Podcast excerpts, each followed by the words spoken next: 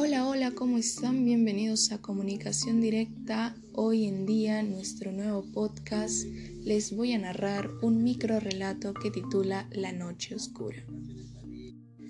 La noche era oscura y silenciosa.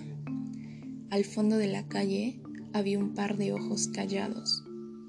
Reconocí de inmediato esos ojos asustadores, los cuales no tenían un cuerpo para dejar mi susto lastimero y sonoro.